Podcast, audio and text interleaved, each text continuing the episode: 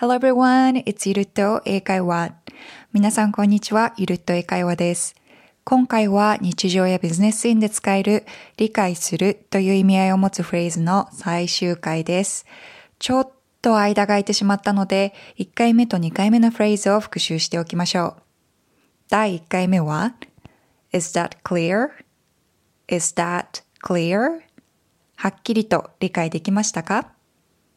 第2回目は Does it make sense? Does it make sense? 言ってる意味、なんとなく伝わりましたかというフレーズをご紹介しました。第3回目の今日は Are we on the same page? Are we on the same page? Alright, let's dive in.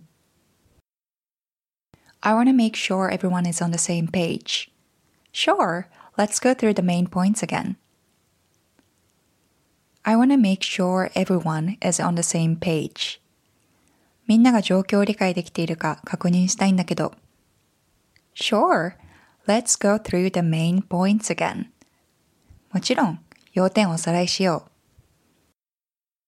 be on the same page を直訳すると同じページにいるとなりますが、これは共通認識を持つという意味で使われる表現です。特にビジネスの会議中には本当によく使われる表現ですが、友達とのやりとりでも例えば、Wait, are we on the same page? My understanding is that we're going to karaoke after this. Wait, are we on the same page? My understanding is that we're going to karaoke after this. 待って、みんなと同じ認識かちょっと確認したいんだけど、この後はカラオケに行くんでよかったよね。とか、Seems like my partner and I are not on the same page about politics. Seems like my partner and I are not on the same page about politics. 私とパートナーは政治については意見が異なるみたい。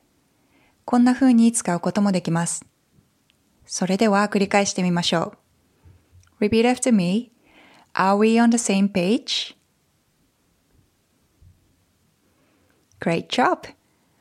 それでは皆さんも日常の中で私たち今共通認識持ててるかなと確認したいときには Are we on the same page?